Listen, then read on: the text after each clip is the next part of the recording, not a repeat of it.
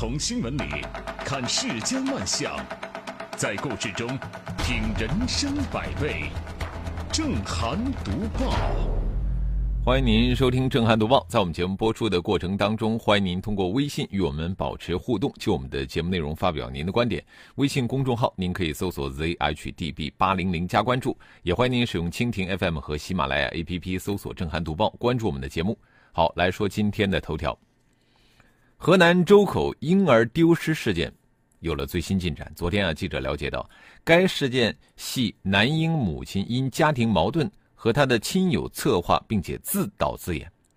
这个男婴的亲生父亲另有其人，呃，是亲生父亲一方呢把这个男婴抱走了。呃，知情人士透露啊，是做 DNA 的时候发现。孩子的生父另有其人，那么这个亲生父亲呢想要走孩子，因此呢把这个孩子带到郑州姐姐家抚养。目前四个人被治安拘留，而这个男婴的母亲呢，因为还在哺乳期，要等哺乳期过后再接受法律处理。昨天是五二零啊，呃，很一个甜蜜的日子，但是却被这样的一条这个狗血反转剧情占了头条，真的让人大跌眼镜。这起自导自演的丢丢婴案，真的是似曾相识。从浙江乐清到河南周口，几乎是如出一辙的这个剧情是连番上演。两起案件呢，起因都是家庭矛盾，始作俑者都是孩子的母亲。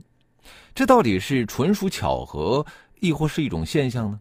其实，在我们的传统家庭当中，女性将孩子作为要挟的筹码。是比较常见的，而且往往意味着是最后的抗争。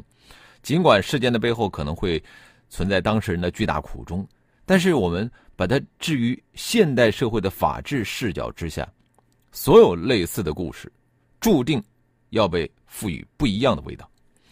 无论是家庭内部有什么样的矛盾，我们都应该守住不伤害孩子的底线才是。但遗憾的是什么呀？现实生活当中，把孩子一再。作为这个夫妻之间矛盾博弈的杀手锏，那你看，无论是带着孩子离家出走，还是假装孩子丢失，孩子都是最无辜的那个，也是最不幸的那个。这个和我们社会对孩子的特殊保护理念是格格不入的。呃，在很多人的潜意识里边，认为啊，孩子是自己的私有财产，可以任意支配、随意安排。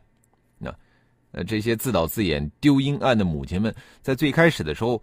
必然不会以为自己是在伤害孩子，更不会觉得是在违法犯罪，却不想呢，在报警之后，这个事情的性质就完全不同了。在公共媒介的爱心关注之下，这个家事呢就变成了公共事件。呃，相较于以往以孩子为筹码进行的对抗呢，代价正在变得越来越高。那这是任何一个个人都无法承受的。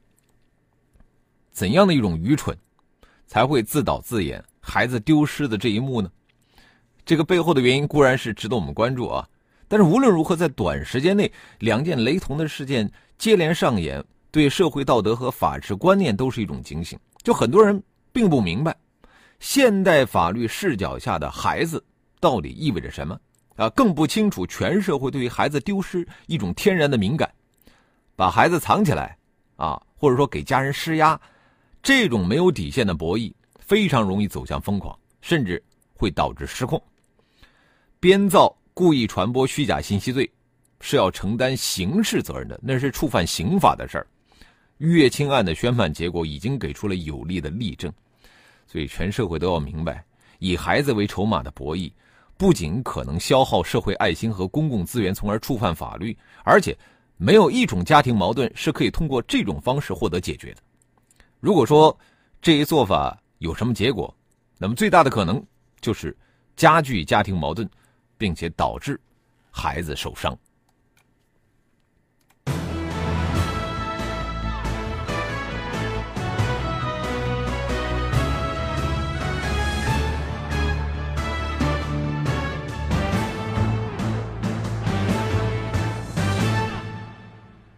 道德和法律之间一直高悬于我们每个人的头顶啊！呃，不管是这个违反了道德，还是触犯了法律，都要付出代价。日前呢，有微博用户爆料称，苏州大学附一医院心血管主任医师杨向军啊，被他的博士生实名举报乱装心脏支架，装一个回扣一万。对此呢，苏大附医院回应：医师乱装支架收回扣的事儿正在调查。其实啊，这个事儿呢还是有疑点的，因为我们目前国产的这个支架价格呢是五千到一万不等，进口的支架呢是一万到一万五不等。这个进口支架的价格水分早就因为国产支架的出现而被抹除了，所以说你说一个医生装一个支架就要拿一万的回扣，哎，这真是有点难啊！啊，做一台手术给一个人装好几个支架，拿着一万回扣倒是有可能。呃，说实话呀，诸如此类的这个过度医疗呃，不是什么新鲜事儿的，啊，我这么说不是说想挑起医患矛盾啊，医者仁心，医者父母心，这样的好医生不少啊，很多，但是在巨大的利益诱惑下，啊，又有很多医生他没有挺住啊，也没有守住底线，这也是真的。那么虽然相关的管理制度跟上了，但是实际行医的过程当中，又如何去界定是否存在过度医疗的现象呢？很难呢，啊，呃，多说无用，咱们大家伙儿是心知肚明。当然呢，这个世界上还是好人多，好医生多啊。我们不能因为个例现象讳疾忌医，一竿子打翻一船人啊。少生病，少去医院，强身健体，才是王道啊。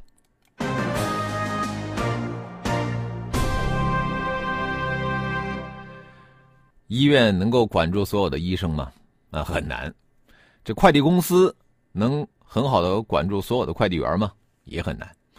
据广东省佛山市公安局禅城分局昨天披露，十八号下午，有一个女事主到该局的石湾派出所报案，称一名男性快递员在她家收件时对她骚扰非礼。报案后呢，公安机关第一时间受理并展开调查。昨天啊，民警抓获了犯罪嫌疑人黄某。据初步调查。黄某在收件的过程当中涉嫌抚摸猥亵女事主，目前呢，这个案件正在进一步的调查当中。在快递行业里边，类似事件不是第一次发生了啊！在今年四月份，有一个用户投诉称，这个顺丰快递员私自打开了客户的包裹，呃，并且添加他微信发信息骚扰。随后呢？顺丰官方微博发声明致歉，称调查结果属实，将这个员工呢调离收派岗位，希望获得客户的谅解。就在去年的九月份，温州中通快递员性侵女客户的新闻更是刷爆了整个网络。这个上门服务类的行业案件频发，其实它是和这个案这个行业特点密切相关的啊。为什么这么说呢？你看现阶段这个物流啊，它是属于劳动密集型的行业，一方面因为需求量大。所以说很难快速提高这个快递员的准入门槛。另外一方面呢，快递员呢他们的工资不稳定，流动性很大，职业上升通道又很狭窄啊，这使他们很难获得职业成就感。这两者都导致了快递员群体素质是参差不齐。快递员在取送快递的时候，对消费者的家庭住址、联系方式、作息规律乃至家庭的情况，往往会了如指掌。如果说快递员，怀不轨之心，或者是临时起意，上门服务这种方式啊，便会为他作奸犯科提供了条件。那么在温州的案件当中呢，法院判决快递员张某犯强奸罪，判处有期徒刑三年六个月。但是人们仍然在追问，快递公司是否应该承担连带责任？呃，众所周知，其实快递行业呢不算什么暴利行业啊。如果说要建立行业数据库，乃至改革运营模式和进行服务升级，肯定会增加他们的成本，也会压缩盈利空间，但是这一点显然不应该是在安全问题上消极无为的借口。快递公司是否应该为快递员的个人不当行为买单，现在还存在争议。但是最高人民法院关于审理人身损害赔偿案件适用法律若干问题的解释里边明确规定，雇员在从事雇佣活动中致人损害的，雇主应当承担赔偿责任。雇员因故意或者重大过失致人损害的，应当与雇主承担连带赔偿责任。啊，所以说每一家公司啊都要尽最大努力管好自己的员工啊，这是任何一个企业都责无旁贷的事儿。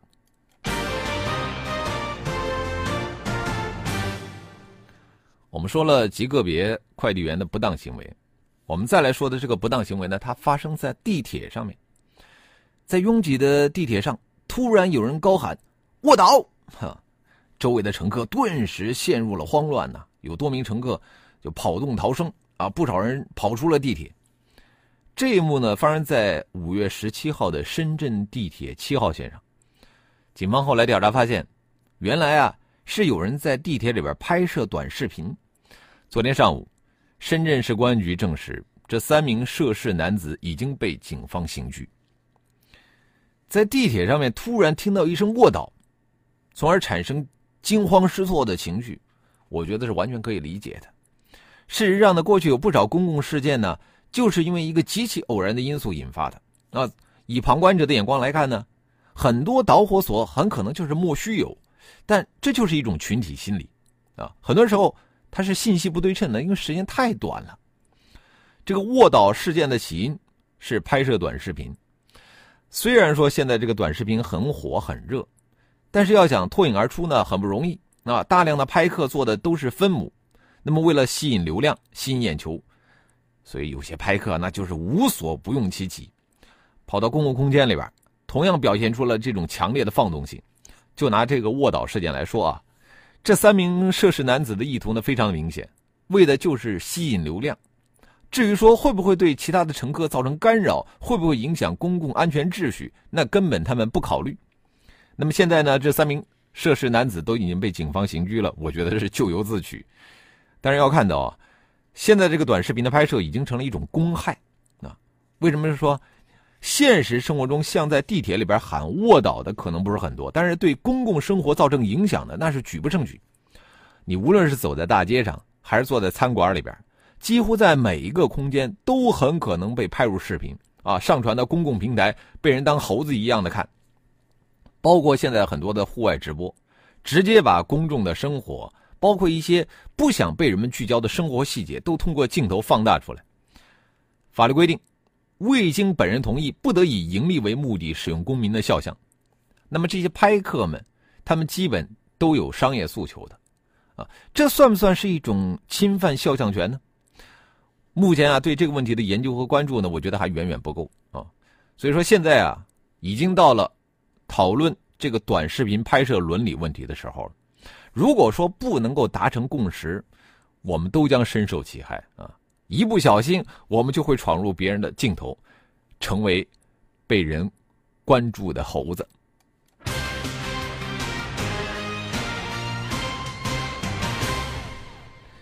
微信平台上闭上眼睛看世界说又见反转，这次我也中枪了，还发表了好几条评论，很郁闷，很无奈。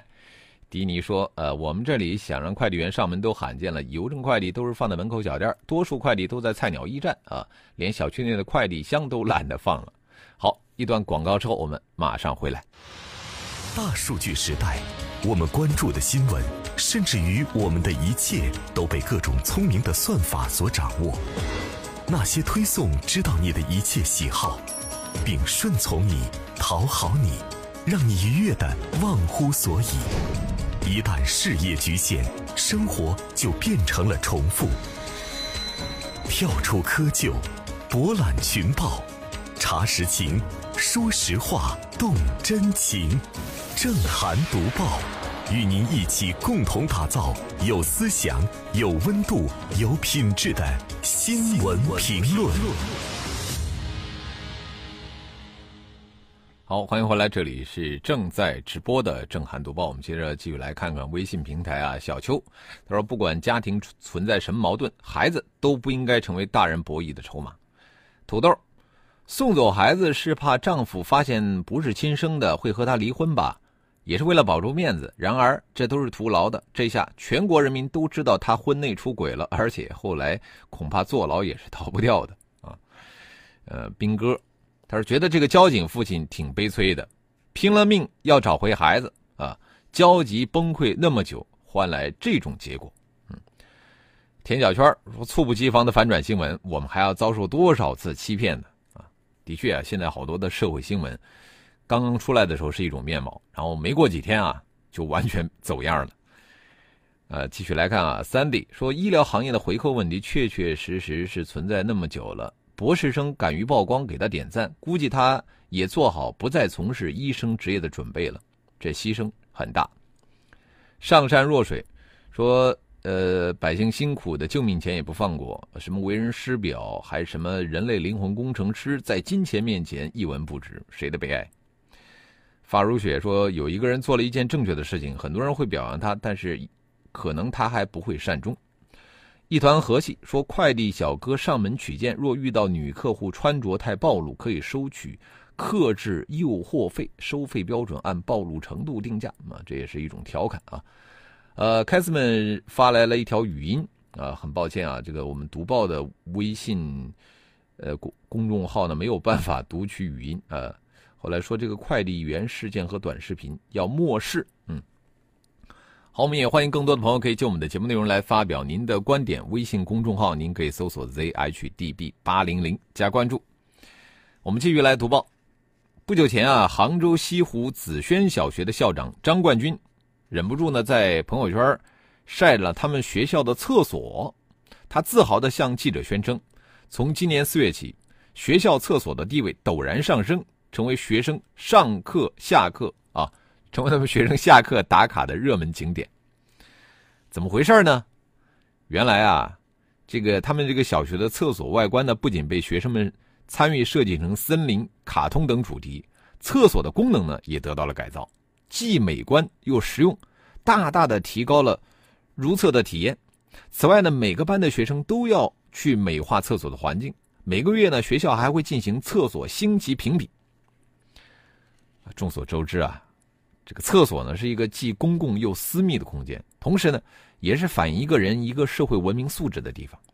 对于学校来说，如果说这个厕所臭气熏天，呃，可能会导致学生对学校产生抵触心理啊。严重的话呢，也会传染疾病，危害身体健康。那么这一次杭州这所小学的厕所革命，不仅营造了良好的厕所环境，更重要的是，我觉得是背后的教育意义。就首先，我觉得厕所革命它可以培养孩子们的主人翁意识，就通过学生们亲手设计厕所的外观主题，啊，迎合学生喜好的同时呢，可以锻炼孩子们的思维能力和想象能力，培养他们的主人翁意识。因为是自己设计的，那当然要去好好的维护。呃，有一个男孩呢，在报道中就说说这个厕所图案很好看，他不忍心去破坏，啊。其次呢，厕所革命还可以提高学生的劳动能能力和文明素养。我们这个应试教育的背景下呢，大部分学校对于学生都是唯分数论，啊，往往会忽视他们的身体素质等其他方面的发展。通过学生美化厕所环境，我觉得可以一定程度上锻炼他们的劳动能力。再就是，只有学生亲自打扫过厕所，才会对不文明的如厕行为更加的是深恶痛绝，从而转化为如厕行为的自律。久而久之啊，这个文明素质自然就可以得到提高。一所学校不光是传授知识的地方，同时其实也是一个营造良好文化氛围来对学生进行熏陶的地方。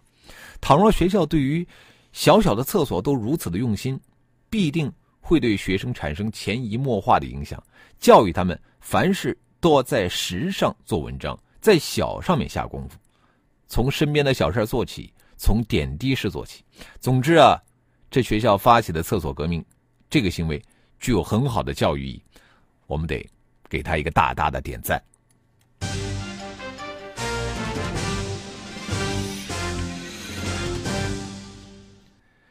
最后要来说的是这个年轻人的一个话题啊，在公司楼下便利店解决早餐，现在已经是不少年轻白领的生活常态。而午餐和晚餐有时候点外卖，有时候在便利店购买性价比更高的这个热餐或者盒饭。如今啊，空巢青年不愿意把宝贵的休闲时间花在做饭上。